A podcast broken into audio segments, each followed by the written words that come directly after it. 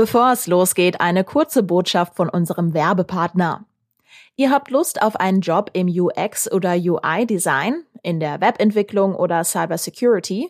Die führende Tech-Schule Ironhack macht euch fit dafür. In nur neun Wochen lernt ihr in einer kleinen Gruppe mit Lehrern alle nötigen Tech-Skills. Und das Beste? Ironhack hilft euch sogar danach, einen Job in der Tech-Branche zu finden. Wenn ihr arbeitssuchend oder in Kurzarbeit seid, gibt es das Ironhack Bootcamp mit einem Bildungsgutschein der Bundesagentur für Arbeit sogar kostenlos. Alle Infos findet ihr unter ironhack.com. Und jetzt geht's los mit dem Fohlenfutter. Hallo und herzlich willkommen zu einer neuen Folge des Fohlenfutter Podcasts mit mir, Yannick Sorgatz und mit meinem Kollegen Carsten Kellermann. Hallo Carsten. Hallo zusammen. Es äh, wird eine Fußball- und spielreiche Folge, denn es ist englische Woche. Ähm, aber bevor wir vorausblicken, schauen wir natürlich erstmal zurück und äh, stellen uns die Frage, warum Borussia diesen Rückschlag erlitten hat bei Hertha BSC beim 0 zu 1 am Samstag. Aber dann geht der Blick nach vorne auf Mittwoch. Da kommen die Bayern in den Borussia Park. Es ist Pokalzeit wieder mal ein äh, Fernsehspiel live im öffentlich-rechtlichen Fernsehen und für Borussia natürlich eine unglaubliche Herausforderung gegen diese Bayern, die alles wegballern im Moment. Ähm, ja, da kommt was auf Gladbach zu, aber wir sprechen drüber, welche Chancen Gladbach hat und schauen auch ein bisschen zurück auf die Pokalgeschichte, bevor wir dann zum zweiten Spiel dieser Woche kommen. Genau, und unser Gast, den wir jede Woche haben, kennt sich äh, bestens aus mit dem VfL Bochum. Die Bayern lassen wir da sozusagen aus, damit ihr auch möglichst viel von der Folge habt. Philipp Rentsch ist Berichterstatter über den VfL Bochum, hat ein eigenes Magazin gegründet und schreibt auch als freier Journalist über den VfL und ja, ich denke, das ist ganz interessant, da mal wieder Einblicke zu bekommen von einem Verein, den Borussia ja im Profifußball länger nicht getroffen hat. 2011 Relegation, ich glaube, mehr muss man nicht sagen. Wir haben eine Sonderfolge dazu gemacht. Damals für Gladbach eine Zeitenwende, aber auch für Bochum, die jetzt erst zurückgekehrt sind nach dieser Relegation aus der zweiten Liga, waren zuvor auch schon mal da und ähm, ja, hatten eigentlich gedacht, wir steigen wieder auf und dann kam diese Relegation, das späte 0 zu 1, in Gladbach das 1 zu 1, dann in Bochum und äh, viele triste Jahre für Bochum. Philipp wird klar erklären, was da passiert ist und warum Bochum jetzt im richtiger Fußball-Euphorie ist. Und damit viel Spaß. Rheinische Post Podcasts. Fohlenfutter, der Podcast für Fans von Borussia Mönchengladbach. Kassen. Berlin scheint für Borussia kein gutes Pflaster mehr zu sein. Den letzten Sieg in der Hauptstadt gab es vor vier Jahren. Nun gibt es ja sogar zwei Bundesligisten dort, gegen die es schlecht läuft, momentan für Borussia. Am vergangenen Samstag nun eine 0 zu 1 Niederlage bei der Hertha im Olympiastadion. Ein Rückschlag auf jeden Fall. Jetzt ist die Frage auch ein Rückfall. Ich würde sagen, wenn man die Leistung nimmt, ich habe es am Fernseher gesehen, wohl auch das.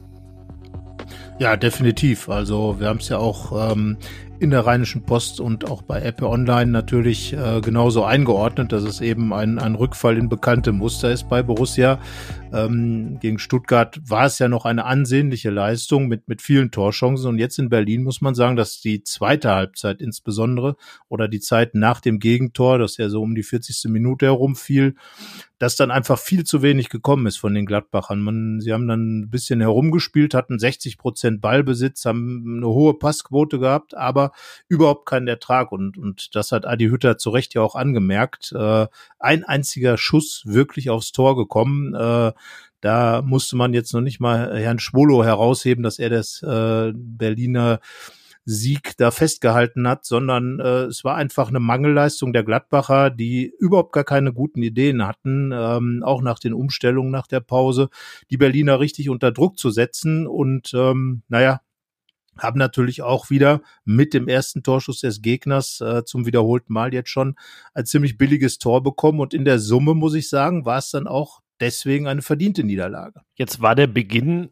ja, nicht so verkehrt. Kein, kein Feuerwerk und nicht so, dass man sagen musste, da, da muss man dann auch nach einer Viertelstunde unbedingt führen. Aber wenn man sich jetzt so ausmalt, wie sollte so ein Auswärtsspiel beginnen, ging das ja in die richtige Richtung. Auch äh, gallig gewesen, äh, hat vielleicht auch fast ein bisschen viel gefault in der Anfangsphase. Wobei, vielleicht können wir über den, den Schiedsrichter nochmal sprechen und dessen Zweikampfbewertung, aber das, das hatte alles nichts mit dem Ausgang des Spiels zu tun.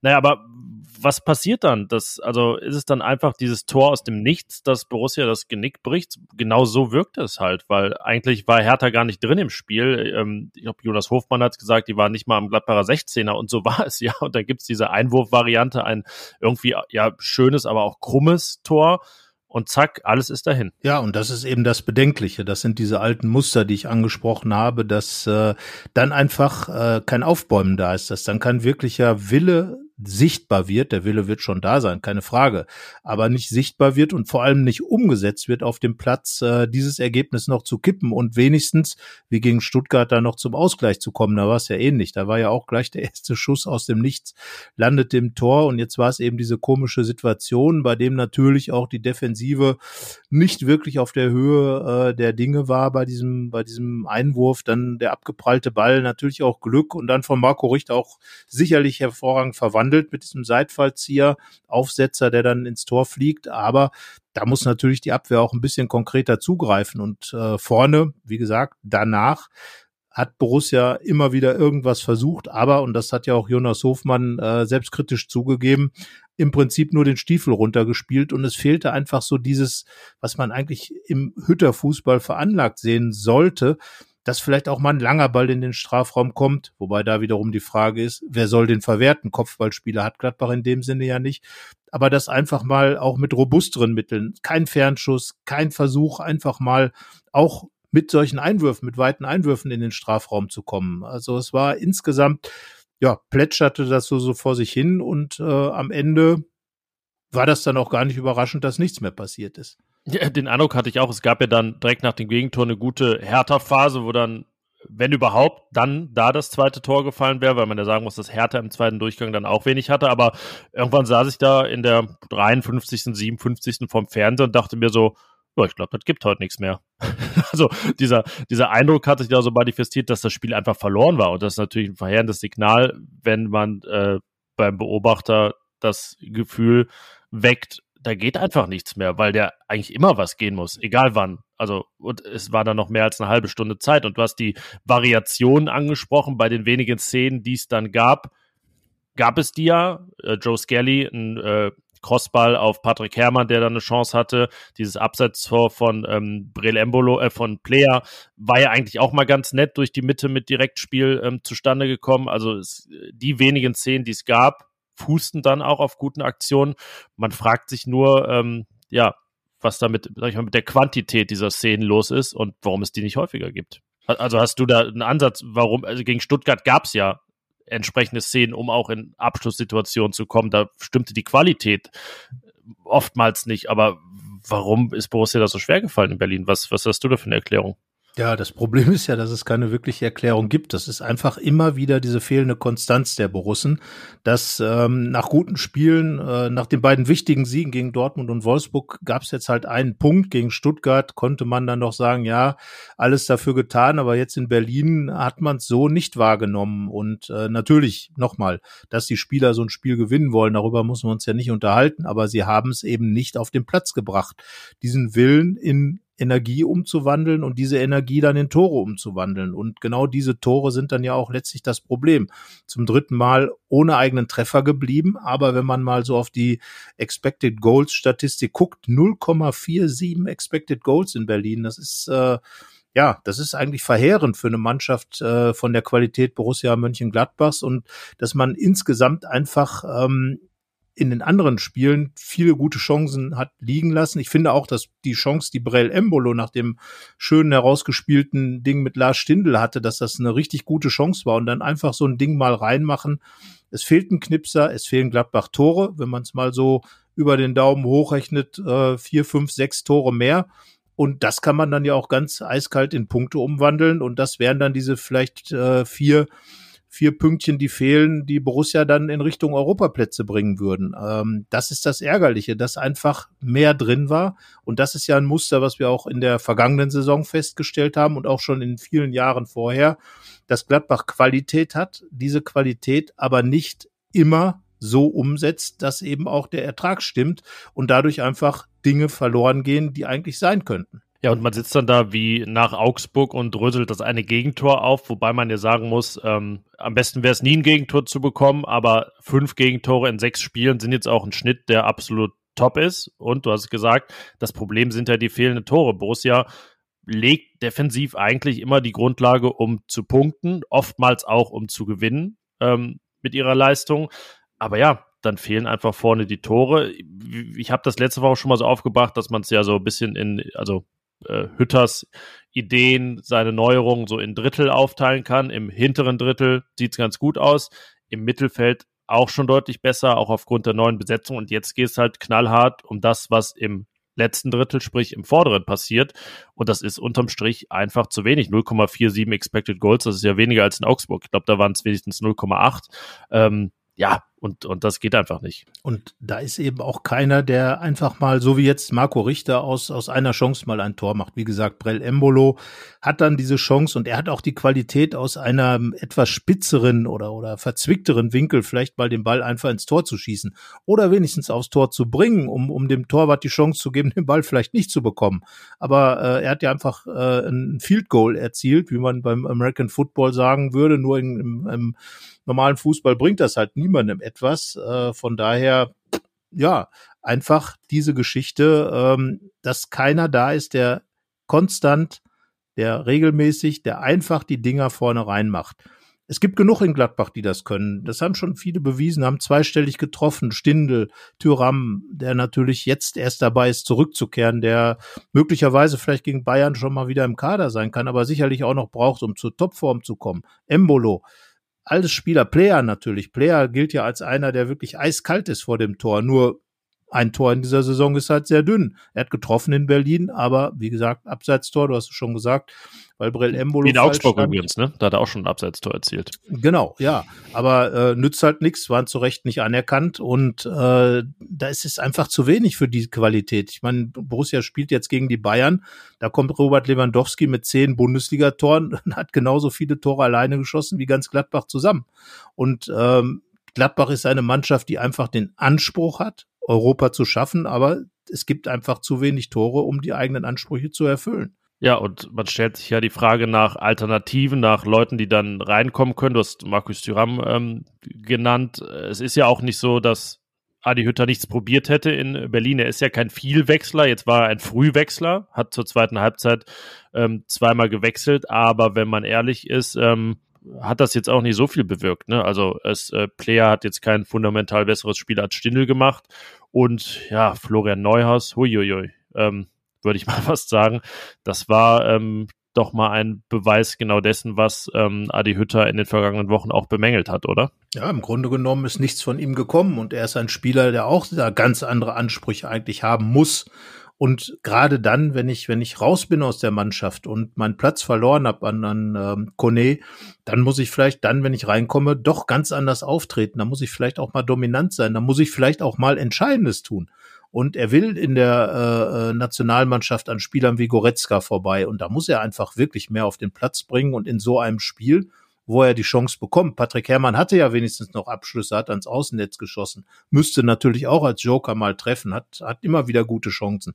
Aber Neuhaus ist ja noch nicht mal in solche Situationen reingekommen. Also da ist natürlich dann schon äh, eine Problemsituation, wenn ich als Trainer äh, Ideen habe, aber die Spieler dann einfach das auch nicht umsetzen. Also letzten Endes hat Neuhaus tatsächlich belegt, wie du schon gesagt hast, warum er einfach nicht spielt, weil es ist nichts gekommen und äh, insgesamt haben natürlich dann sind die Wechsel dann auch verpufft, äh, weil weil wie gesagt Patrick Herrmann dann auch vor dem Tor auch nicht der ist, der einfach mal einen Ball ins Tor schießt, auch aus vielleicht spitzerem Winkel, sondern eben ans Außennetz trifft. Ja, und Player hat im Moment diese Treffsicherheit nicht. Er gab ja Spiele, du hast Union Berlin angesprochen, vergangene Saison, als er dann einfach mal in diesem typischen Playerlauf den Ball ins Tor gefackelt hat. Also so etwas muss dann einfach auch mal kommen von den Spielern. Und wie gesagt, die Qualität haben sie. Adi Hütter hat das auch gesagt. Seine Mannschaft hat sehr, sehr viel Potenzial, aber bitteschön. Das wird viel zu selten ausgepackt und diese Spiele in Berlin, diese Spiele in Augsburg, die tun in der Endabrechnung mit Sicherheit wieder weh. Ja, und wenn man so viele Spiele hat, die ihre Problemchen mit sich rumtragen, dann wirkt der Kader plötzlich auch dünn, weil dann also weder die, die auf dem Platz stehen, ihr Potenzial ausschöpfen, noch die, die reinkommen. Und klar, ein Lazzi Benisch oder ein Hannes Wolf ist dann vielleicht noch da, aber die haben ja auch bislang nicht den Eindruck erweckt, als wenn sie da jetzt zu Unrecht ähm, in Berlin auch wieder keine Chance erhalten hätten. Also es, in Summe sind genügend und genügend gute Spieler da, um mehr abzuliefern, als das jetzt in Berlin der Fall war. Aber ja, am Ende läuft es dann vielleicht auch auf einen Namen wie Markus Thüram hinaus, der dann nochmal ganz besonders fehlt, der dieses gewisse Etwas reinbringt, der auch mal eine Abwehr ganz alleine aufreißen kann mit dem Dribbling. Auch das ist ja ein Faktor, ähm, den man fast gar nicht sieht bei Borussia, dass da mal ein Spieler im 1 gegen 1 einfach sich eine Chance eröffnet. Man ist ja angewiesen auf ein cleveres Kombinationsspiel und wenn das so brach liegt, ähm, geht halt fast gar nichts.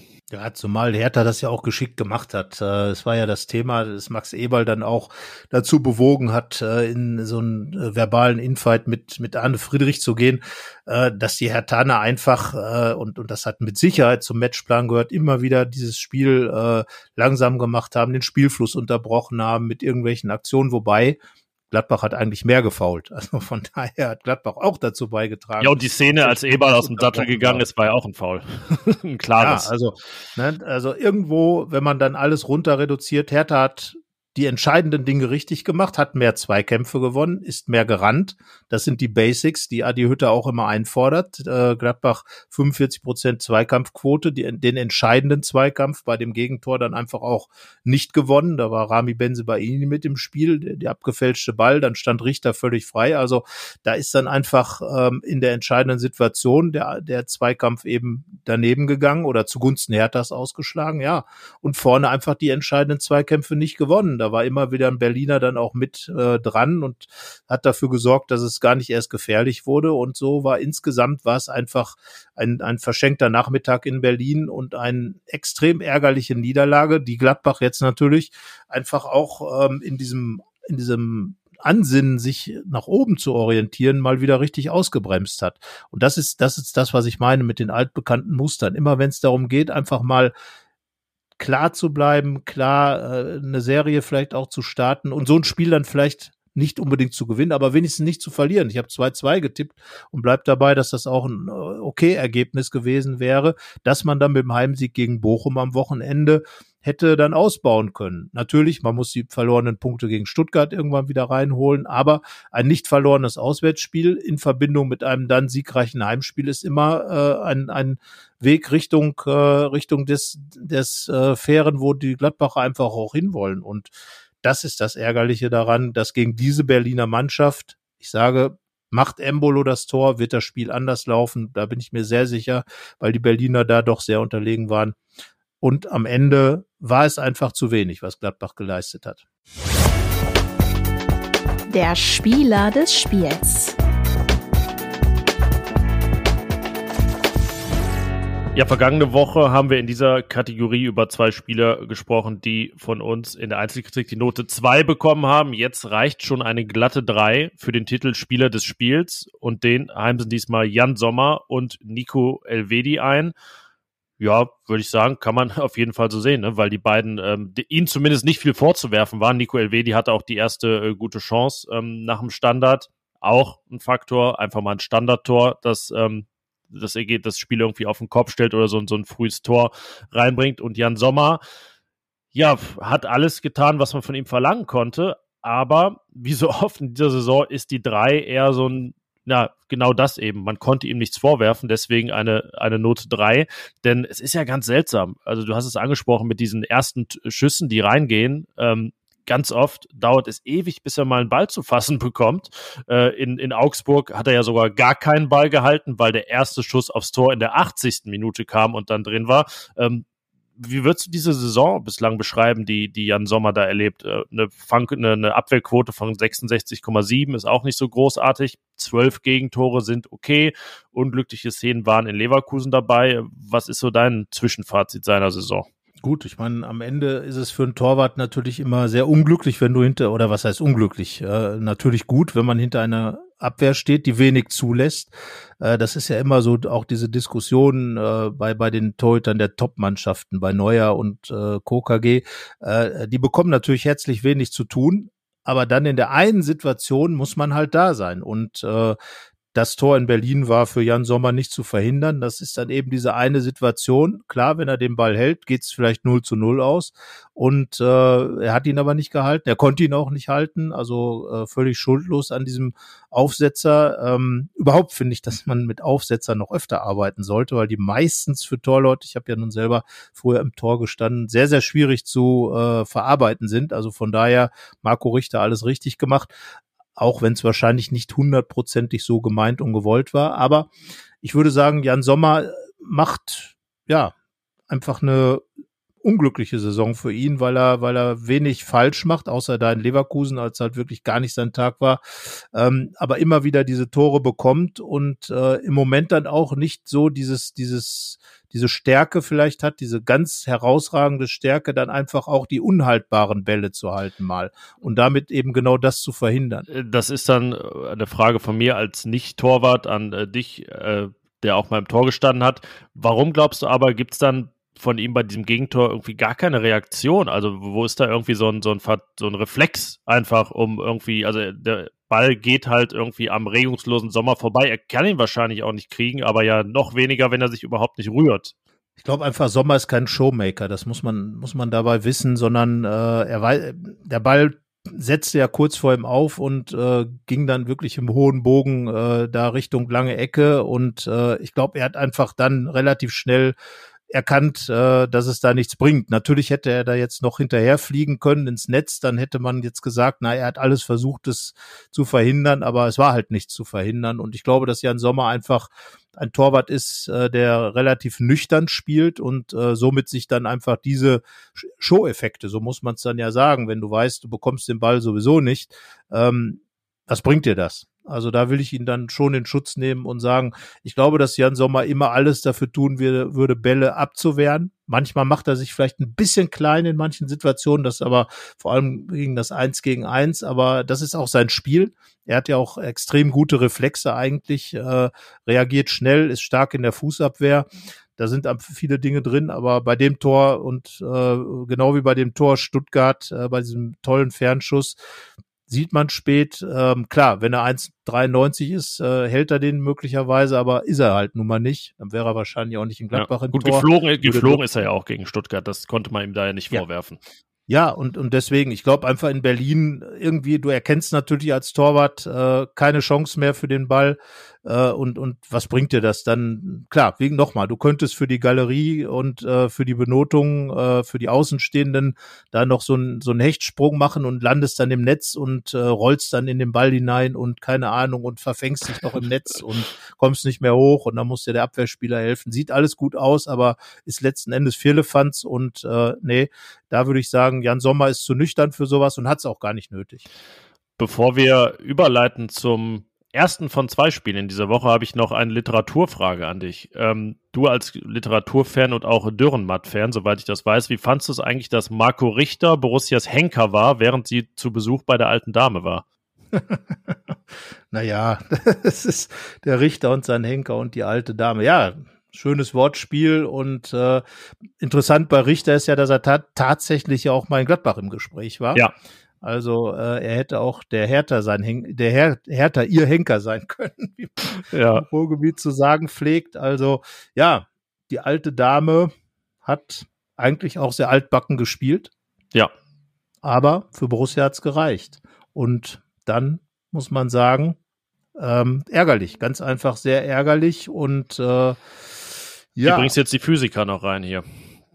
Genau, darüber denke ich tatsächlich gerade nach. Ja, also, wenn man jetzt mag, die, also die Physiker hätten sicherlich ihr, ihre helles Vergnügen, die Flugbahn des äh, entscheidenden Tores nochmal nachzuberechnen. Also rein physikalisch äh, natürlich erklärt, irgendwann was hochfliegt, fällt auch mal wieder runter. Und äh, ja, da sind wir dann bei den Physikern und äh, was es haben wir es noch? Geschah, wir es geschah ja noch, nicht mal am helllichen ähm, Tag, weil es Abend war im Berliner Olympiastadion. Nein, es, also. Deswegen. Ja, genau, aber immerhin äh, geschah es ja am erhellten Tage, denn es gab ja im Olympiastadion Flutlicht. Ja, also obwohl ich das ja immer so düster finde, als aussieht, als wenn ich gar kein Licht an wäre. Aber naja, ähm, also Flutlicht, gutes Stichwort. Geht auch am Samstag, nicht am Samstag, am Mittwoch im Borussia Park an. DFB-Pokal gegen den FC Bayern. Natürlich live im Free TV. Ähm, da kann sich Borussia auch nicht beschweren. Gerade dieses Jahr jedes einzelne Spiel im Free TV übertragen. Borussia, die Bayern und der Pokal.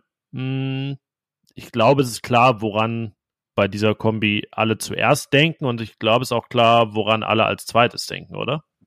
Historisch gesehen. Also als erstes sicherlich an 1987 das 2-2 nach Verlängerung, als dann im Wiederholungsspiel äh, das äh, Spiel 2 zu 3 verloren. Das verwirrt die Leute nicht. Nein, Spaß beiseite. Drei, Jahr, drei Jahre vorher das Pokalfinale Lothar Matthäus äh, Elfmeter in die Wicken. Aber nochmal, ich weise darauf hin, den entscheidenden Elfmeter hat Norbert Ringels an den Pfosten gesetzt, bevor dann Michael Rummenigge den Ball vorbeischoss an Uli Sude, der im Gladbacher Tor stand und Bayern zum Pokalsieger macht und äh, Gladbach wirklich nach einem guten Spiel. Es war ja lange eine Führung für Gladbach durch das Tor von Frankie Mill, bevor dann Wolfgang Dremmler relativ spät für den Ausgleich gesorgt hat. Ähm, und ja, dann dieses Elfmeterschießen, die Entscheidung von Jupp Heynckes, Lothar Matthäus, der nach diesem Spiel zum FC Bayern gehen würde, da zum Punkt zu schicken und Lothar Matthäus, der dann zusammengesackt auf dem Rasen saß. Ähm, Uli Sude konnte ihn dann äh, nicht mehr retten sozusagen, auch weil eben Norbert Ringels verschossen hat. Ja, das ist natürlich Fußballgeschichte. Ähm, bis heute den Matthäus nicht verziehen worden von vielen Gladbach-Fans. Äh, die Judas-Geschichte auch äh, hinlänglich bekannt. Ja, und insgesamt glaube ich, ähm, ja, insgesamt ist die Pokalhistorie von Gladbach und Bayern eine, die nur für die Bayern spricht wofür auch das Halbfinale 2012 gesorgt hat. Das ist das, das zweite große Pokalspiel, das, das mir jetzt einfiel, ähm, weil 84 ich ja gar nicht geboren war. Ähm, aber natürlich klar, ein unstrittiger erster Platz. Aber dann 2012 eine ja doch schwer zu fassende Duplizität der Ereignisse, denn es gab wieder einen Gladbach-Spieler, der zu den Bayern wechselte nach der Saison, auch wenn das zum damaligen Zeitpunkt im März noch nicht feststand. Dante hieß er und auch er schoss über das Tor, also auch nicht irgendwie gehalten daneben, sondern drüber. Und auch dann gab es einen entscheidenden zweiten Fehlschuss, der, ähm, sage ich mal, in 20 Jahren so ein bisschen der Norbert Ringels dann sein wird, weil sich kaum noch einer an Harvard Nordfight erinnert. So wird es sein, ja. Dante natürlich ja, es wurde ja dann so sogar sein Konterfei auf den Wänden um das Fanhaus herum entfernt. Also äh, sozusagen der Judas der Neuzeit für die Gladbach-Fans. Unglücklich, immer unglücklich. Ähm, ich glaube, wir beide haben wie die meisten, die uns jetzt auch zuhören werden, äh, in so einem Spiel, in einem DFB-Pokal-Halbfinale zum späten Zeitpunkt nach 120 Minuten noch nie am Elfmeterpunkt gestanden, vor da ja dann auch ausverkaufter Hütte mit 54.000 äh, geschossen wurde vor der Südkurve damals, nicht vor der Nordkurve, als Dante verschoss. Und äh, ich glaube, es gibt äh, schon so Fußballtore, die mit jedem Schritt auch kleiner werden. Dazu gehört wahrscheinlich dann das. Denn äh, wie immer ist es so, dass du als Schütze ja nur verlieren kannst, egal wer da im Tor steht. Mhm. Und äh, andersherum, wenn man sich mal an die jüngsten Elfmeter äh, Historie unseres äh, des Gladbacher Torwart, nicht unseres, sondern des Gladbacher Torwarts Jan Sommer erinnert, dann kann man sich ja fast wünschen, dass es dazu kommt. Wir erinnern uns an Spanien, äh, wir erinnern uns an Frankreich vor allem, Mbappé den Ball gehalten. Anders äh, Quali-Spiel gegen äh, Italien, jüngst. Da gehalten, zwei Elfmeter gegen Spanien im Vorfeld äh, äh gehalten der EM. Also äh, ja, da würde ich als Bayern dann schon denken, na, das sollten wir uns nicht gönnen, dieses Elfmeterschießen, äh, werden die Bayern sowieso so denken, aber das wäre dann, wenn es dazu kommt, wäre Jan Sommer natürlich einer, der schon Heldenpotenzial hat, definitiv. Und das Ergebnis aus dem Bundesligaspiel am ersten Spieltag hat ja zumindest mal die Grundvoraussetzung erfüllt für ein Elfmeterschießen, 1 zu 1 ging das aus. Was seitdem geschah, die Bayern haben alles gewonnen, bis auf das Spiel gegen Frankfurt, haben ein Torverhältnis von 33 zu 8 in der Bundesliga nach neun Spielen. Ich bin gespannt, wann Borussia 33 Tore erreichen wird. Ich schätze mal, hm, Aktuell ist der Schnitt am 33. Spieltag, ja. 1,1. Ja, tatsächlich, aber so, ich würde jetzt gerade mal sagen, Februar ist gerade realistisch. Ähm, also es dauert noch eine ganze Weile. Deswegen ähm, die Frage, die ich mir jetzt für den Pokal noch stelle, bringt dieses Ligaspiel und bringen die Erfahrungen aus dem Ligaspiel Borussia noch irgendwas? Nein, also völlig anderer Wettbewerb, äh, völlig andere Bayern vor allem. Die Bayern damals, äh, glaube ich, drei, vier, fünf Trainingseinheiten zusammen gehabt unter Julian Nagelsmann und äh, jetzt natürlich absolut im Saft. Aber die Frankfurter haben ja gezeigt, äh, dass sie zumindest die Bayern besiegen können. Hat ihnen nicht viel genutzt, weil seitdem auch zwei Niederlagen kassiert, äh, die auch richtig schmerzhaft waren für die Eintracht. Aber dieser Sieg in München Sicherlich auch, weil die Bayern viel verballert haben an dem Tage. Darauf sollte man sich nicht verlassen. Aber wir erinnern uns ja, dass äh, die letzten Heimspiele in der Bundesliga für Gladbach positiv ausgingen. 2 zu 1 und 3 zu 2 gewonnen. Also von daher ähm, muss man sich da mit Sicherheit nicht verstecken. Äh, ein äh, netter Leser schrieb uns, dass wir ja bestimmt schreiben würden, dass der künftige äh, Champions League Teilnehmer Borussia als haushoher Favorit gegen die Bayern ins Spiel geht ja, haben wir jetzt nicht gemacht, tut mir leid, lieber Leser, aber ähm, da ist man dann halt manchmal auf dem Holzweg, was solche Sachen angeht. Aber ähm, die Bayern sind knüppelhoher Favorit, turmhoher Favorit, äh, hochhaushoher Favorit, was auch immer. Aber ich habe es geschrieben und das dazu stehe ich auch, auch wenn es vielleicht nicht alle so sehen oder nicht allen gefällt. Äh, gerade diese Unberechenkeit, Unstetigkeit der Gladbacher, dieses, dieses heute so, morgen so, ist doch die Gefahr für die Bayern und kann Gladbach Chance sein, weil man kann ja auch plötzlich mal was richtig Gutes machen. Die Möglichkeit besteht auf jeden Fall und äh, Jan Sommer hat ja im Spiel am ersten Spieltag auch gezeigt, dass eine sehr gute Torwartleistung dann auch dafür sorgen kann, dass ein Gegner einfach mal ein bis zwei Tore weniger macht, als möglich gewesen wären aufgrund seiner Chancen. Borussia an dem Tag auch noch was verballert, also es ist ein, äh, ja, in, in dem Sinne ein ganz normales Muster gewesen, aber wenn man da so irgendwie das, das, ja, Beste aus dieser Spielzeit vereint, ich sag mal so eine Effektivität wie gegen Dortmund, als man ja mit der wirklich einzigen großen Chance getroffen hat und dem ja, verteidigen, wie man es gegen Dortmund auch gesehen hat, gegen Wolfsburg, letztlich ja auch gegen Stuttgart und in vielen anderen Spielen, weil dieser Trend stimmt. Also ja, ein, ein Best-of Borussia dieser Saison unter Adi Hütter und dann geht da auch was im Pokal, aber wir bewegen uns natürlich in einem Prozentbereich von, naja, wenn wir uns jetzt festlegen müssten, es wäre schon eine große Überraschung. Andererseits darf man nicht vergessen, dass sich die Gladbacher ja gerade in den Spielen gegen die Großen leichter tun. Denn äh, diese Herthas dieser Welt, die sich halt hinten reinstellen und äh, mit äh, elf Mann quasi verteidigen, da findet man keine Lösung. Aber wenn dann Räume da sind gegen die Bayern, gegen Dortmund, auch in Wolfsburg, da wissen die Gladbacher dann schon mit umzugehen und haben ja auch, äh, auch das ist ja ein bekanntes Phänomen, in den vergangenen Jahren immer wieder gegen die Großen die größten Spiele gemacht. Wir erinnern uns an die Champions League äh, äh, Spiele gegen Real Madrid im Borussia Park bei Inter Mailand, äh, als die Gladbacher da wirklich gut aufgespielt haben und schön aufgespielt haben und ähm, natürlich die Siege gegen die Bayern und von daher, äh, ja, ich sag mal, warum nicht? Natürlich, wenn die Bayern weiterkommen, dann würde jetzt keiner sagen Sensation, sondern dann, wenn es die Gladbacher schaffen. Aber ich würde äh, diese Sensation jetzt auch nicht völlig ad absurd äh, halten, denn äh, ja, Gladbachs Mannschaft hat Qualität und kann sie gerade gegen solche Gegner natürlich ausspielen. Schön wäre vielmehr, wenn sie das im äh, gerade in Spielen wie Augsburg und äh, Hertha tun würde, weil verspielt wurde vergangene Saison und daran dürfen wir uns auch gerne erinnern oder müssen wir uns erinnern, äh, das Europathema ja definitiv in den Spielen gegen die kleineren. Aufstellungstipp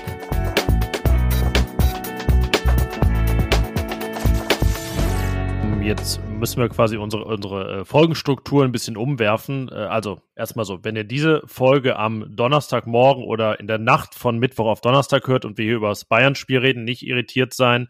Wir nehmen natürlich wie gewohnt am Montag auf. Jetzt ist es gerade 12.21 Uhr bei uns. Äh, es gibt einfach weiter. Nach dem Bayern-Teil folgt der Bochum-Gast. Und äh, dann reden wir noch ein bisschen mehr über das Spiel am nächsten Sonntag. Aber jetzt quasi vorgezogen unser Aufstellungstipp für Bayern.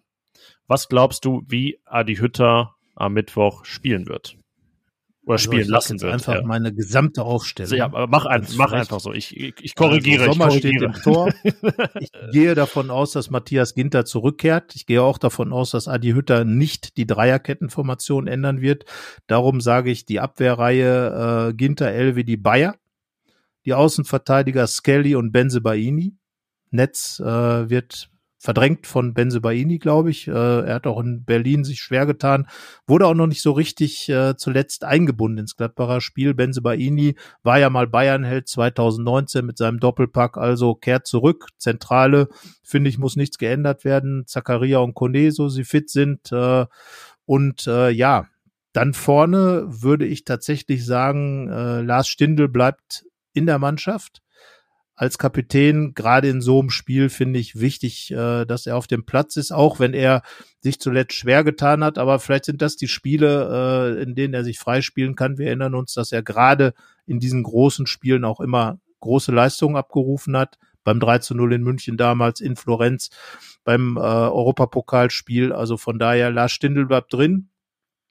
Hofmann natürlich auch, ist im Moment der beste Gladbacher Offensivmann und ich würde auch, da Markus Thuram äh, vielleicht im Kader, aber sicher noch nicht, sicherlich noch nicht bereit ist für die Startformation, weiterhin vorne auf Brell Embolo setzen.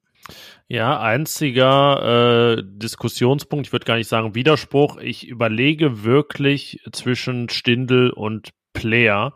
Ähm, also wenn ich jetzt Trainer wäre, hätte ich so ein gewisses Gefühl, dass Player auch mal wieder reif ist, dann einfach so ein Tor zu schießen, wie du es vorhin auch skizziert hast. Ähm, andererseits war Stindl jetzt, also haben wir ihn ja ein bisschen auf dem absteigenden Ast gesehen in den Spielen vor Berlin. Jetzt ging es eigentlich in Berlin.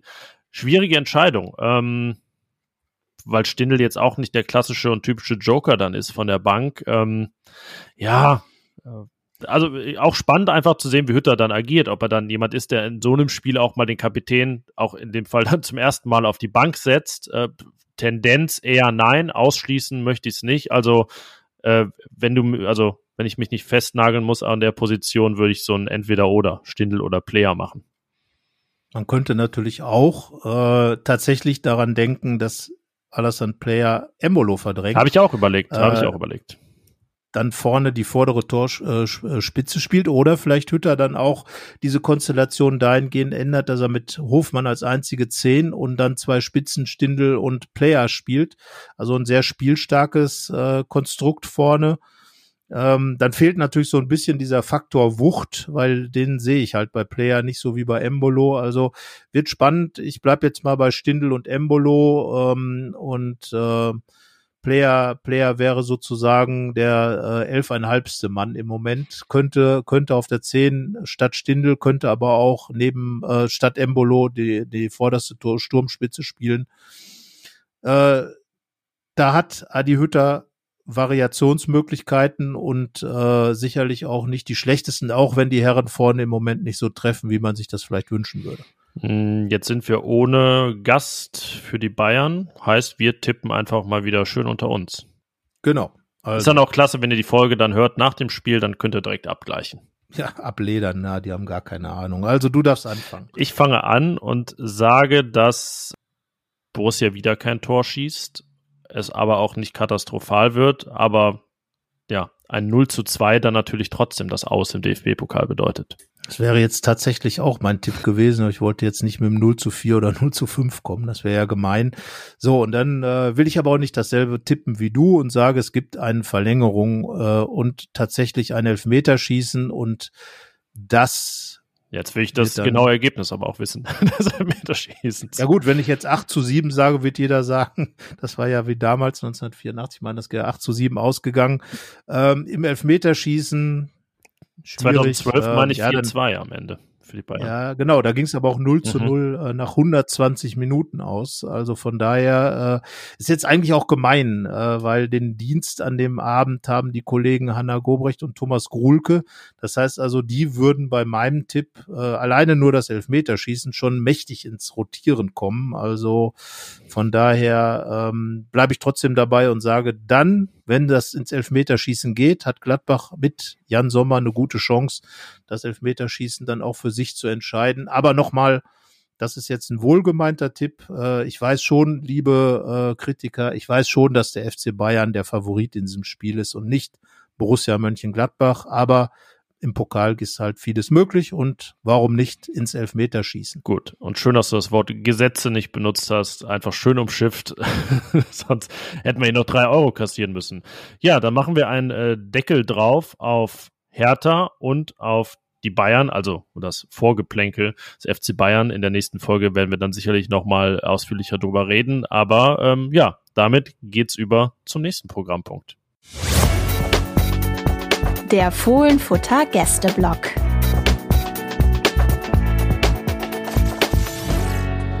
Ja, den FC Bayern lassen wir in dieser Woche aus, was den Gast angeht. Denn wir blicken, was den angeht, schon auf Sonntag. Da kommt der VfL Bochum um 17.30 Uhr in den Borussia Park. Ein großes Wiedersehen, zehn Jahre nach dem letzten Besuch. Da werden wir gleich sicherlich auch drüber sprechen. Und zwar mit Philipp Rentsch. Der ist freier Journalist, schreibt für die Ruhrnachrichten unter anderem über den VfL Bochum und hat das VfL-Magazin Tief im Westen gegründet. Carsten sagte gerade schon im Vorgespräch, wo der Name wohl herkommt. Das ist natürlich sehr naheliegend als Bochum-Berichterstatter, aber erstmal herzlich willkommen, Philipp. Hallo, ich grüße euch. Ähm, du hast am Sonntag äh, von, ja, man kann sagen, den Fußballjournalisten in Deutschland noch mit am längsten gearbeitet, denn der VfL Bochum hatte das letzte Spiel um 19.30 Uhr, hat gewonnen gegen Eintracht Frankfurt, der zweite Sieg in Folge. Und äh, damit wird Borussia nächsten Sonntag schon wieder das zuteil, was schon gegen die Hertha so war. Die hatte vorher auch gegen Frankfurt gewonnen. Ähm, es sieht nicht so schlecht aus für den VfL, oder? Was war das für ein Spiel am Sonntag? Ich finde, es war die bislang beste Saisonleistung vom VfL. Es war jetzt der dritte Saisonsieg. Ähm, es gab ja schon zu Beginn einen Heimsieg gegen Mainz 05, dann auch zwei sehr ordentliche Heimspiele gegen Hertha. Das Spiel ging dann allerdings verloren und ein 0 zu 0 gegen Stuttgart. Und jetzt das 2 zu 0 gegen Frankfurt. Äh, insgesamt ist es bislang so, dass der VfL vor allem zu Hause äh, recht gute Leistungen zeigt. Auswärts hakt es noch ein bisschen. Äh, deshalb bin ich gespannt, wie es dann im Borussia Park aussehen wird. Wie wichtig ist das für den VfL Bochum jetzt wieder erstklassig zu sein nach so langer Zeit? Ich glaube, so lange war Bochum, glaube ich, nie zweitklassig gewesen, oder? Ja, vorher war es eigentlich immer so, wenn der Verein mal abgestiegen ist, dann ging es im Jahr darauf direkt wieder hoch. Äh, und das war jetzt nicht der Fall. Äh, wir, wir erinnern uns alle, 2010 äh, ist der VfL aufgestiegen, 2000, äh, abgestiegen, 2011 gab es dann die Relegation gegen Borussia Mönchengladbach. Äh, dort äh, im Hinspiel die Niederlage, im Rückspiel das Unentschieden, das reichte dann nicht, um in die Bundesliga zurückzukehren. Und dann dauerte es nochmal zehn Jahre, ehe es jetzt äh, wieder hochging. Ähm, zwischendurch gab es, glaube ich, auch mal Jahre, ähm, da hätte es noch in eine ganz andere Richtung gehen können. Äh, 2013, 2014, das waren doch sehr schwere Jahre und komplizierte Jahre, nicht nur wirtschaftlich, sondern äh, auch sportlich. Ähm, nur knapp äh, hat es der Verein da geschafft, in der Liga zu bleiben, also nicht noch runter in die dritte Liga zu gehen. Und äh, dann hat jetzt tatsächlich äh, mal alles gepasst und der VfL ist wieder da, äh, wo er ja auch lange Zeit war, in den 70ern, in den 80ern und in den 90ern, war der VfL Bochum ja tatsächlich äh, etabliertes Mitglied der Bundesliga. Ja, und der Start jetzt mit zehn Punkten aus neun Spielen, ich würde sagen voll im Soll. Also es hat sich ja, äh, die Tabelle sieht ja momentan so aus, dass da Bielefeld, Fürth und Augsburg schon ich würde fast sagen, ein bisschen hinten dran sind. Mit dem Sieg ist man jetzt äh, vor der Musik äh, ein wenig. Und ähm, ich habe immer das Gefühl, gerade so Aufsteiger, die wirklich äh, größere Underdogs sind, die lange nicht in der Bundesliga waren, für die ist es immer wichtig, am Anfang viel zu punkten, weil ich erinnere mich an Paderborn zum Beispiel, denen ist immer hinten raus die äh, Puste ausgegangen. Wie, wie nimmst du jetzt diesen Start wahr? Ähm, ja, natürlich ist es wichtig, jetzt zu Beginn schon äh, Punkte zu holen, damit die Euphorie auch bleibt im Umfeld. Die ist nach wie vor sehr, sehr groß. Ähm, das spürt man, das hat man auch gestern beim Spiel gegen Eintracht Frankfurt gespürt. Äh, vielleicht ist das auch ein Faktor, warum der VfL Bochum gerade zu Hause so gut ist im Zusammenspiel mit den Fans. Ähm, und äh, klar, wenn ich mir so die Spiele von Arminia Bielefeld, äh, Augsburg und Fürth anschaue, dann habe ich schon den Eindruck, dass der VfL Bochum gerade etwas besser drauf ist, vielleicht auch noch ähm, diese Leidenschaft hat, die, die einen Aufsteiger manchmal auszeichnet. In Fürth gab es ja auch einen Sieg. Das war ein insgesamt ausgeglichenes Spiel. Der VfL war aber fußballerisch doch etwas stärker, fand ich.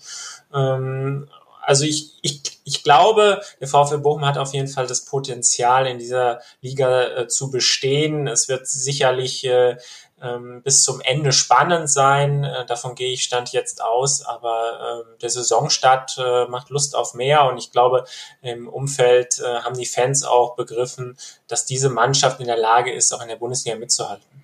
Ich glaube, was du eben gesagt hast, diese Euphorie. Also ich habe Bochum immer als, als wirklich eine richtige Fußballstadt wahrgenommen und gerade auch so das Ruhrstadion, übrigens das Stadion, in dem ich mein erstes Gladbach-Spiel gesehen habe. Irgendwann in den 80ern ist Vater mit uns aus dem Sauerland dann nach Bochum gefahren. Ich glaube, ein 1 zu 1 war es damals vor langer Zeit. Äh, aber ich, ich finde einfach, dieses, dieses Ruhrstadion ist ja auch eine richtige schöne Fußballarena und äh, Bochum war ja immer so ein Verein, über den man sagte, die sind total sympathisch, äh, alle finden die ganz gut und ist in Ordnung. Aber wo würdest du die im Moment einordnen? Schalke ist aus der Bundesliga verschwunden. Dortmund ist äh, in andere Sphären abgeglitten. Wo, wo steht der VfL da so? Ja, also der VfL Bochum äh, war immer der kleine Nachbar von Borussia Dortmund und Schalke 04. In dieser Saison äh, ist es natürlich eine besondere Konstellation, dass äh, nicht nur Bochum wieder in der ersten Liga spielt, sondern Schalke eben in der zweiten.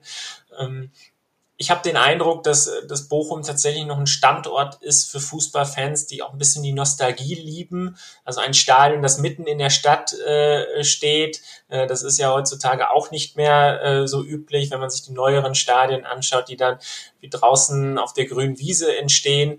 Das ist was Besonderes in Bochum und äh, ich merke auch, dass die Leute nach elf Jahren wirklich besondere Lust wieder auf Bundesliga haben. Also das sieht man auch an den Zahlen. So viele Dauerkarten verkauft wie noch nie, so viele Trikots verkauft wie noch nie. Es sind allein in diesem Jahr mehr als 5000 Mitglieder hinzugekommen. Das ist für den VfL insofern bemerkenswert, weil es vorher nur 12.000 waren und jetzt äh, weit über 17.000.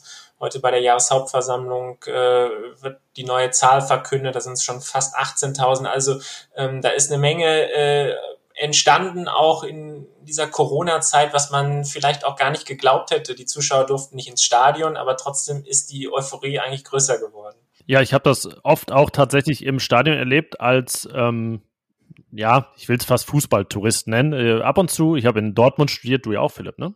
Ähm, und äh, da ist man dann schon mal, gerade bei so Montagsspielen, mal mit der Bahn nach Bochum gefahren, hat sich da ganz spontan eine Stehplatzkarte geholt, weil das ja auch in Zweitliga-Zeiten dann mal ging.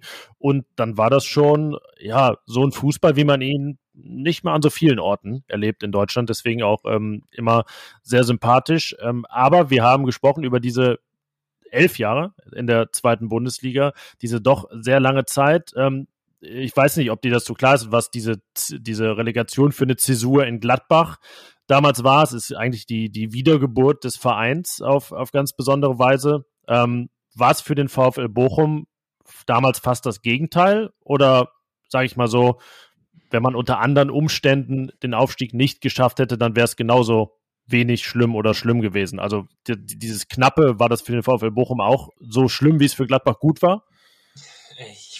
Ja, ich glaube schon. Also ähm, viele Bochumer sind damals äh, mit der Erwartungshaltung in die Saison ge gegangen, dass es wieder so klappen wird, wie, es immer in der Vergangenheit war. Nur ein Jahr zweite Liga, dann geht's wieder rauf.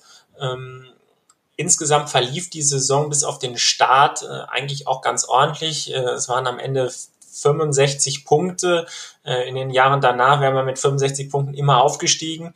Ähm, das, das war in der Saison dann eben nicht möglich. Und aber wir haben es ja auch äh, in Kiel gesehen oder in Braunschweig, wenn man eine Relegation verliert, eigentlich egal wie. Und es war dann für Bochum ja seinerzeit doch sehr knapp äh, durch das späte Gegentor im Hinspiel. Äh, Im, im äh, Rückspiel gab es dann zumindest die Führung und dann auch wieder Hoffnung. Also es war dann sehr knapp und so eine verlorene Relegation tut immer immer weh. Und ähm, es kam dann eins zum andere, äh, eins zum anderen. Ähm, es war so, dass der VfL auch relativ viel Geld investiert hat, um direkt wieder aufzusteigen. Das fehlte dann in den folgenden Jahren.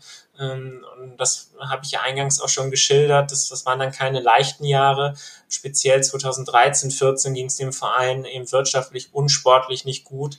Ähm, und da hat man sich erst langsam von, von erholt und ähm, ein richtiger Aufstiegskandidat war der VfL ja in den elf Jahren ähm, eigentlich nie. Also es gab mal eine gute Saison, ähm, als Simon Terodde auch Torschützenkönig wurde. Ähm, da da gab so drei, vier Spieltage vor Schluss noch die Möglichkeit, vielleicht oben ranzukommen. Ähm, und am Ende wurde der VfL Fünfter, aber ansonsten war es ja eher Mittelmaß. Jetzt habt ihr, glaube ich, eine sehr erfahrene Mannschaft. Ist das äh, wichtig, gerade in dieser Saison, um, um einfach mit einem jungen Trainer dann an der Seite ähm, diese Euphorie in Energie umzuwandeln und dann diesen, diesen Klassenerhalt zu schaffen?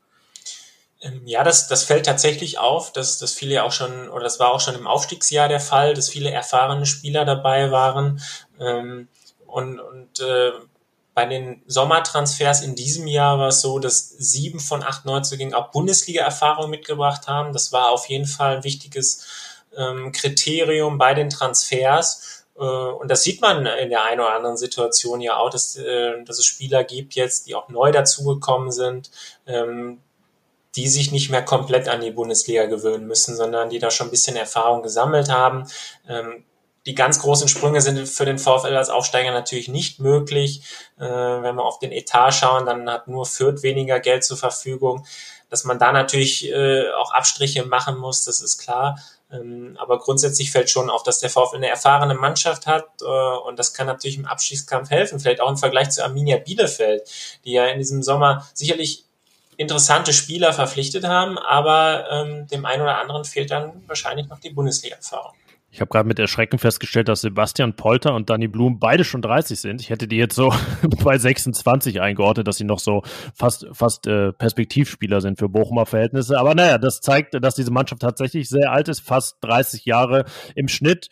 Wenn du dich so auf drei reduzieren müsstest, wer sind da die wichtigsten Figuren in dieser Mannschaft? Das ist insofern schwierig, weil es gerade auch im Aufstiegsjahr äh, mit dem Kollektiv gelungen ist, erfolgreich zu sein. Also klar gab es dann Topscorer wie, wie Simon Zoller und äh, Robert Joule, wobei Joule ja im Sommer gegangen ist, äh, der einzige Leistungsträger, den VfL im Sommer verlassen hat. Zoller äh, fällt verletzt aus mit einem Kreuzbandriss. Ähm, und, und gerade in der Offensive muss ich das, äh, das Ganze gerade noch finden. Danny Blum hat gestern ein sehr gutes Spiel gemacht, ist sicherlich ein Kandidat dann auch für die Startelf ähm, gegen Borussia Mönchengladbach. Ähm, ansonsten Manuel Riemann als Torhüter, ähm, der auch der Lautsprecher der Mannschaft ist, ähm, der auch sehr gute Leistungen in dieser Saison bislang gezeigt hat, ähm, ist sicherlich eine ganz wichtige äh, Figur. Ähm, ich finde, Danilo Soares macht es gerade ganz gut. Als Linksverteidiger fällt man vielleicht nicht immer so oft auf, aber er ist jemand, der sowohl defensiv als auch offensiv überzeugen kann. Aber grundsätzlich kommt der VfL dann doch eher übers Kollektiv und, und es ist schwierig, einzelne Spieler hervorzuheben. Ist das eine Mannschaft, die typischen Bochum-Fußball spielt, diesen Arbeiterfußball, der aber auch wirklich ein paar schöne spielerische Elemente hat? Oder wie würdest du im Moment den Bochumer Fußball definieren? Also wenn ich nochmal auf das Spiel gestern zurückschaue, dann, dann war es genau das. Also äh, viel Leidenschaft, ähm, auch taktische Disziplin, die natürlich dazugehört. Der VfL äh, hat jetzt in dieser Saison immerhin schon in neun Spielen viermal zu null gespielt, hat zwar äh, relativ viele Gegentore kassiert, das lag natürlich auch an dem 0 zu 7 in München, ähm, aber ansonsten ist die Mannschaft äh, schon mit viel Leidenschaft ausgestattet. Zusammen mit den Fans passt das gerade in den Heimspielen. Ähm, also typischer Bochum-Fußball ähm, muss man vielleicht noch klarer definieren, was das, was das sein könnte. Aber klar, Leidenschaft gehört immer dazu. Was die Mannschaft jetzt auch auszeichnet, ist ein, ein gutes Tempo in der Offensive. Ähm, was ein Aufsteigerfeld auch benötigt, um aus einer sicheren Defensive heraus dann auch äh, Konter zu fahren. Also gerade schnelle Außenspieler ähm, hat die Mannschaft. Und ähm, also ich, ich glaube, dass das passt gerade ganz gut. Da steckt auch ein Konzept hinter und äh, das sieht man dann auch. Äh, vielleicht nicht in jedem Spiel, gerade gegen die großen Mannschaften äh, wird es dann für den VfL als Aufsteiger natürlich besonders schwer. Ähm, aber jetzt äh, gegen Frankfurt und das ist ja auch kein ist ja immerhin Europa League-Teilnehmer, ähm, sah das schon ganz ordentlich aus und das war auch gegen Stuttgart, gegen Mainz und gegen Hertha der Fall. Ja, 4 mal zu 0, da kann Borussia eigentlich nur von träumen. Gab es lange eins in dieser Saison in der Bundesliga, sechsmal, wenn ich richtig gezählt habe, genau ein Gegentor, äh, zuletzt fast schon traditionell. Jetzt kann ich dir sagen, oder man weiß es vielleicht auch, Gladbach hat öfter mal Probleme mit tiefstehenden Mannschaften, die dann am besten noch äh, beißen, kratzen und so weiter. Ist das ein Spiel, was du auch am Sonntag erwartest vom VfL Bochum, dass man das so angehen wird und jetzt Gladbach eher nicht den Gefallen tut, groß mitzuspielen? Der VfL hat unterschiedliche Herangehensweisen in dieser Saison auch gewählt. Also gegen Fürth war es so, in diesem sicherlich sehr wichtigen Kellerduell ähm, hat der VfL sehr abwartend gespielt, während äh, es auch schon Partien gab. Da war der VfL äh, deutlich offensiver unterwegs. Also äh, ist es im Vorfeld sicherlich schwer einzuschätzen. Es kommt natürlich noch die englische Woche hinzu. Da muss man mal schauen, wie weit Thomas Reis dann auch äh, vielleicht auf der einen oder anderen Position äh, rotiert. Ähm, also für den VfL ist das ganz sicher die schwierigste Aufgabe in dieser Woche. Ähm, ähm, vielleicht gibt es da noch zusätzlichen Schwung durch ein gutes Pokalspiel gegen Augsburg. Äh, ich denke, da ist der VfL ganz sicher nicht der Underdog, vielleicht sogar der, der kleine Favorit in diesem Duell zu Hause. Augsburg ist ja auch nicht gut drauf. Ähm, also ich bin dann einfach mal gespannt auf das Spiel im Borussia Park. Ähm, ich habe jetzt von Gladbach in dieser Saison auch noch nicht so viel gesehen, äh, sodass mir da eine Einschätzung noch gar nicht so leicht fällt für so ein paar Gladbacher wird das ja ein Wiedersehen. Max Eberl war beim VfL Bochum, Martin Meichelbeck äh, war beim VfL Bochum. Sind das Sachen, die, die äh, im, im Club da auch noch eine Rolle spielen, wenn man dann jetzt diese Wiedersehen hat, die ja dann auch auf die Bundesliga bezogen sind? Oder schaut Bochum wirklich nur auf die Gegenwart und nach vorne? Also insbesondere Christoph Kramer hat ja einen besonderen Bezug zum VfL. Ich weiß, dass er auch hin und wieder mal, äh, speziell in der Vor-Corona-Zeit, dann auch zu Besuch im Stadion war. Er hat ja doch eine äh, emotionale Bindung auch noch zum Club. Ähm, und äh, es ist ja eigentlich auch ganz, ganz kurios. Damals äh, soll ja Max Eber wohl im Stadion gewesen sein, um Leon Goretzka zu scouten. Und dann hat er äh, Christoph Kramer entdeckt. Ähm, und äh, also ich, aber ich glaube, für die Gegenwart spielt das, spielt das keine große Rolle. Hat er nicht so eine Dauerkarte in Bochum? Ja, ihm hat man damals eine Dauerkarte überreicht. Ich weiß gar nicht, ob er jetzt immer noch eine hat, aber äh, also die Verbundenheit zum VfL scheint ja immer noch da zu sein. Er hat ja auch irgendwann mal gesagt, er möchte vielleicht nochmal für den VfL spielen. Das hat Leon Goretzka auch gesagt. Vielleicht spielen sie dann irgendwann mal wieder zusammen. Wobei Kramer ja auch gesagt hat, er will für immer in Gladbach spielen. Also wird es ein bisschen eng für einen von beiden zumindest. Aber so ist weiß, das im Fußball äh, manchmal. Und Kreisliga, Kreisliga will er doch auch noch spielen, oder? Also alles, ja. alles zusammen. Ja, da hofft ja keiner der Vereine dann ihm diese Möglichkeit geben zu können. Also von daher, na jetzt am Wochenende wird er nicht dabei sein. Wahrscheinlich nicht, nein, das stimmt. Nein, eher nicht, eher nicht. Also kein Kramer gegen Bochum. Und dann auch kein Kramer Tor gegen Bochum. Das wäre ja so der Klassiker. Ne? Ja, also, äh, also Christoph Kramer hat ja, hat ja in Bochum äh, quasi so die ersten Schritte im Profifußball gemacht und ähm, er war zwei Jahre hier und ich erinnere mich noch, als er, als er verabschiedet wurde, hatte er tatsächlich Tränen in den Augen. Ähm, es, es war auch eine besondere Konstellation. Äh, ich erinnere mich, dass, ähm, dass er dann äh, unter Carsten Neitze war damals mal ein halbes Jahr Trainer beim VfL Bochum. Da wurde er sogar in die äh, Regionalligamannschaft äh, ja, ich will nicht sagen degradiert, aber ähm, da durfte er nicht mehr äh, in der zweiten Liga gegen Sandhausen ran und äh, anderthalb Jahre später spielt er dann im äh, WM-Finale. Also äh, ich glaube, die Zeit in Bochum, die hat da noch eine besondere äh, Erinnerung. Wie ist denn deine Verbundenheit zum VfL zustande gekommen? Bist du, bist du Bochumer? Weil äh, ich kenne also wenige, die dem, Bochum, dem VfL Bochum verbunden sind, die kommen dann entweder aus Bochum oder maximal aus Witten. Ja, ja, so, so ist das in der Regel. Ich bin äh, tatsächlich auch in Bochum geboren. Ähm, wobei ich da immer vorsichtig sein muss. Äh, ich, ich wohne quasi so fast auf der früheren Stadtgrenze zwischen Bochum und Wattenscheid. Das ist auch nochmal eine besondere Konstellation, ähm, wobei heutzutage vielleicht nicht mehr so sehr. Die SG Wattenscheid spielt mittlerweile in der Oberliga. Ähm, aber tatsächlich bin ich gebürtiger Bochumer und ähm, habe den VfL immer so ein bisschen verfolgt, natürlich, ähm, ehe es dann äh, irgendwann in die berufliche äh, Richtung ging, dass ich den VfL auch da als Reporter begleite und bin ja jetzt schon seit paar Jahren auch dabei. Aber wie wichtig ist der VfL Bochum auch für die Stadt? Ja, schon sehr, sehr wichtig, weil ähm, natürlich gibt's gibt's in der Stadt auch Anhänger von Borussia Dortmund und, und Schalke 04, aber ich, ich habe es noch nie so erlebt wie in diesem Jahr, dass es wirklich sehr viele Fahnen, Schals und sonst was in der äh, Stadt zu sehen gab. Also das, äh, das fällt schon auf. Rund um den Aufstieg war, war hier eine Menge los ähm, und das hat sich eigentlich auch gehalten. Ähm, also natürlich ist, ist der Verein für die Stadt besonders wichtig. Ähm, es, es gibt immer mal wieder, auch in der überregionalen Berichterstattung, dann den vielleicht etwas düsteren Blick auf Bochum. Das, das sehe ich sehe ich hier aus der Stadt heraus ein bisschen anders. Es hat sich hier auch viel getan. Auch nach dem Weggang von Opel zum Beispiel ist eine Menge entstanden. Wenn man sich das äh, Gelände heute anschaut, äh, dann sind dort viele auch größere Firmen und innovative Firmen äh, beheimatet. Die Ruhr-Uni ist der größte Arbeitgeber in der Stadt. Das nimmt man vielleicht von außen auch manchmal gar nicht so wahr.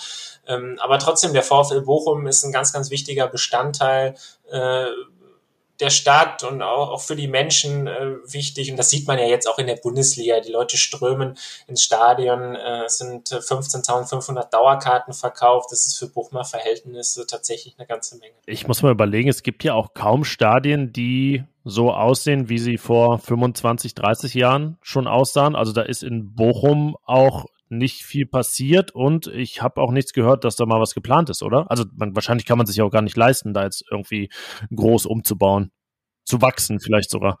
Ja, ich, also unter normalen Bedingungen, äh, jetzt haben wir natürlich immer noch Corona-Einschränkungen und Karten gibt's dann äh, nur für Dauerkarteninhaber und Vereinsmitglieder und selten freien Verkauf, aber normalerweise wäre das wahrscheinlich jetzt wirklich so eine kleine Pilgerstätte für Fußballnostalgiker. Ähm, also das Besondere ist ja auch noch, es gibt noch klassische Flutlichtmasten wie früher. Ähm, das ist ja auch in, in wenigen Stadien noch der Fall. Also das ist schon was Besonderes, die besondere Lage zum Stadt, äh, Stadtzentrum. Man ist dann irgendwie vom Hauptbahnhof, braucht man eine Viertelstunde hoch die Kastropper Straße, äh, bis man dann da ist. Also das ist schon was Besonderes und es gibt gerade auch keine Pläne daran, etwas zu ändern. Äh, natürlich ist das Stadion ein bisschen in die Jahre gekommen. Eröffnung war Ende der 70er. Ähm, das merkt man vielleicht an der einen oder anderen Stelle auch, ähm, aber ich glaube, das nimmt, äh, nimmt der Fußballfan dann auch in Kauf. Ja, ich meine, das gehört auch eigentlich genau so zum VfL Bochum, wenn man den Verein jetzt mal so wahrnimmt. Das ist schon dann, denke ich mal, ein Verein, zu dem so ein Stadion auch perfekt passt und in dem er dann auch sich, glaube ich, so perfekt ausleben kann. Und äh, die Frage ist ja jetzt, was bringen die denn in Gladbach jetzt aus Parkett? Was, was haben die Borussen da zu erwarten? Werden die Bochumer da mit diesem Sieg im Rücken jetzt ein bisschen frecher werden oder geht's da eher darum, nicht unterzugehen? Ja, spannend wird tatsächlich zu sehen sein, wie sich der VfL jetzt auswärts präsentiert, weil ähm, man muss dazu sagen, es gab jetzt zu Saisonbeginn eher stärkere Gegner auswärts in München, in Leipzig, in Wolfsburg, also drei Champions League Teilnehmer plus bei den ähm, zu dem Zeitpunkt recht starken Kölnern, ähm, die ja immer noch recht gut drauf sind, äh, was man vielleicht zu Saisonbeginn auch nicht äh, erwartet hätte. Also, aber da war der VfL recht passiv, hat auch wenige Torchancen. Also in Wolfsburg Cups eine nennenswerte Torchance, in Köln ist lange Zeit äh, wenig passiert, ist dann immerhin am Ende noch ein Tor gelungen. Ähm, das Spiel gegen München lasse ich jetzt mal, äh, mal außen vor. Ähm, in Leipzig war der VfL schon phasenweise etwas mutiger, ähm, aber trotzdem gab es wenige nennenswerte Torchancen. Auch in Fürth ähm, ist, ist bis auf die Schlussphase wenig passiert. Also ich bin wirklich gespannt, äh, ob es der VfL jetzt auch schafft, auswärts mutiger, selbstbewusster aufzutreten äh, und auch mehr Torgefahr zu entwickeln.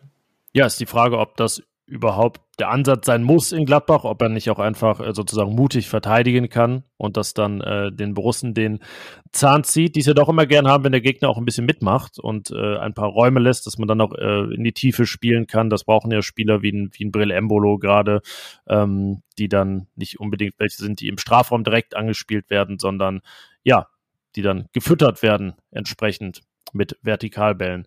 Äh, es ist äh, gewisse Tradition hier, dass äh, unsere Gäste auch immer einen Tipp abgeben müssen. Äh, wir tun das gleich auch, aber der Gast darf anfangen. Naja, wenn ich jetzt sage, der VfL punktet, mache ich ja insofern nichts falsch, weil es ja ein VfL-Duell ist. Also, ähm, ja, aber so kommst du hier nicht weg. So kommst nein, du nicht weg. Wir brauchen schon zwei Zahlen zwischen den mit dem Doppelpunkt dazwischen. Dann, äh, dann tippe ich mal ganz neutral auf ein 1 zu 1. Tja, da gehe ich jetzt nicht mit. Ich tippe ja auch oft unentschieden, äh, habe es auch in Berlin gemacht, habe natürlich völlig daneben gelegen für Gladbach. Aber jetzt sage ich tatsächlich 3 zu 0 für Gladbach. Okay, dann gehe ich mit Optimismus mit, weil ich ja vorhin schon auf einen Pokal aus gegen die Bayern getippt habe, wobei da muss man jetzt kein großer Pessimist für sein. Äh, und nimm das Resultat von vorhin umgedreht. Gladbach gewinnt 2-0 gegen Bochum und schafft es dann doch mal mit einem zu 0. Das ähm, wäre das erst zweite Mal in dieser Saison. Ja, und ich glaube, Bochums Druck ist ja durch die Punktesituation Also Gladbach wären, glaube ich, für Bochum dann auch wirklich richtige Sonderpunkte, oder wie darf man das da einschätzen? Aber ich, ich glaube, ganz anders kann man es gar nicht einschätzen, oder? Ja, definitiv. Also ähm, die wichtigen Punkte äh, sind die aus den Spielen gegen die direkten äh, Konkurrenten, wobei in der Tabelle sind Gladbach und Bochum ja äh, zumindest gerade auch nicht so weit voneinander Ja, das stimmt, entfernt. ein Punkt, ja. Äh, aber, aber klar, grundsätzlich äh, sind das eher Bonuspunkte. Ja, und wir, Carsten, sind schon sehr gespannt und vorfreudig, glaube ich, da mit Blick aufs Rückspiel, wenn wir dann uns mal ins Ruhrstadion begeben werden. Ja, wir waren ja zwischendurch mal da. Bei, auf dem Weg zum Tegernsee fährt man von Mönchengladbach ja erst über Bochum. Klar, da war irgendwie so ein Testturnier, Testspiel oder irgendetwas. Der H-Hotels Und, äh, Cup. Der H-Hotels Cup, genau. Titel, ein Titelgewinn für Borussia. Ja, Wahnsinn. Also da waren noch Dinge. Da sind wir tatsächlich dann, anstatt erst nach Süden zu fahren, erstmal nach Bochum rübergefahren und haben da lecker Currywurst gegessen, also ich zumindest. Und ähm, dann ging es dann weiter an den Tegernsee. Also von daher, aber es ist ja immer noch so, damals war ich dabei bei diesem Rückspiel Relegation. Bochum hat ja kein Tor geschossen, Philipp, da will ich nochmal drauf hinweisen. Beide Tore kamen durch Gladbacher, Nordweit und Reus. Und ähm, ja, war einfach dadurch, dass die Gladbacher einfach doch im, im, in der Überzahl auch waren oder sehr laut, sehr, sehr präsent waren die Gladbach-Fans, war da schon eine ziemlich große Party am Ende da im Ruhrstadion. Da werden die Bochumer sicherlich etwas andere Erinnerungen haben.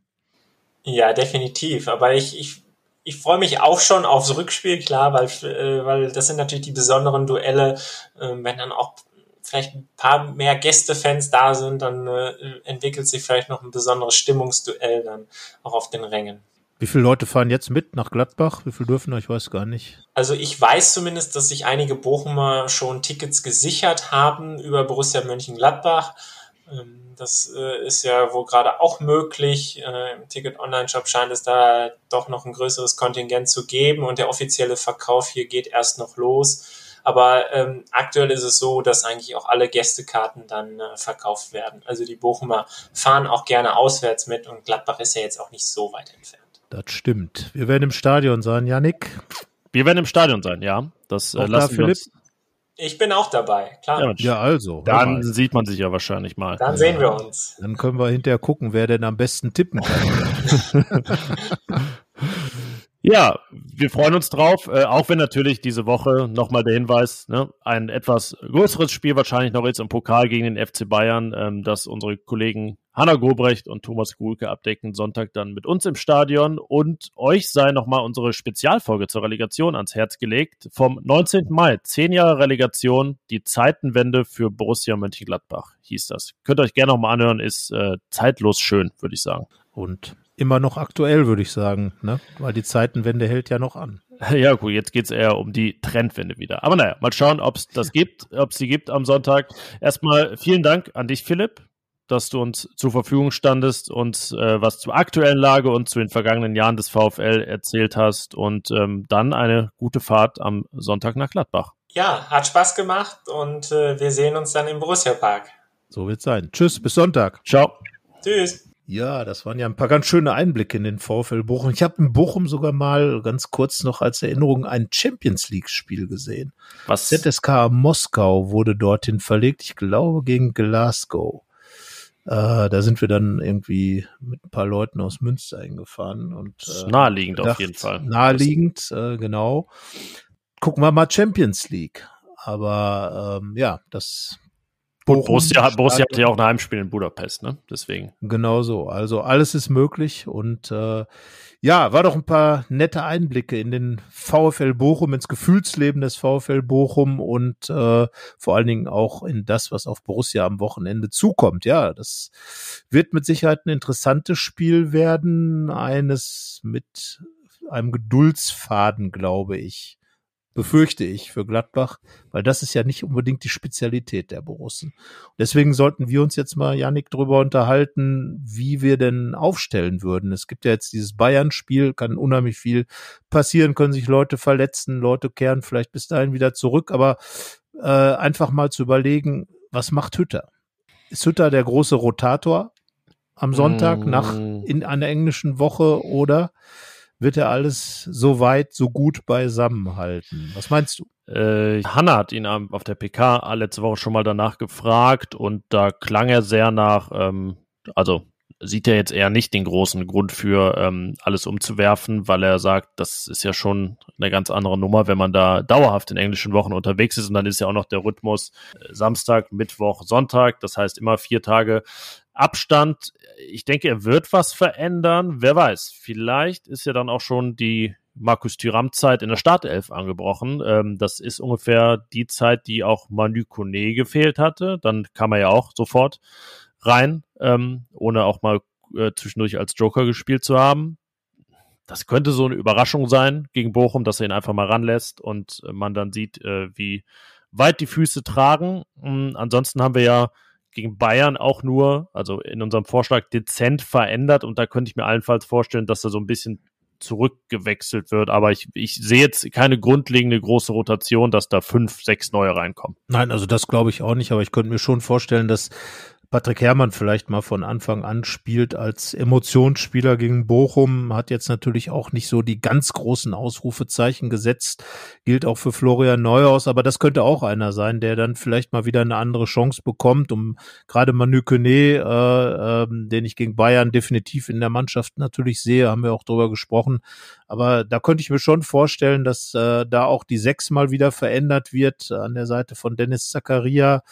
Die Frage ist ja ähm, dann auch, wie, wie es mit Benze Baini weiterläuft, ob dann äh, da wieder zurückgewechselt wird, weil der nicht so viele Spiele am Stück vielleicht nach seiner Rückkehr machen kann.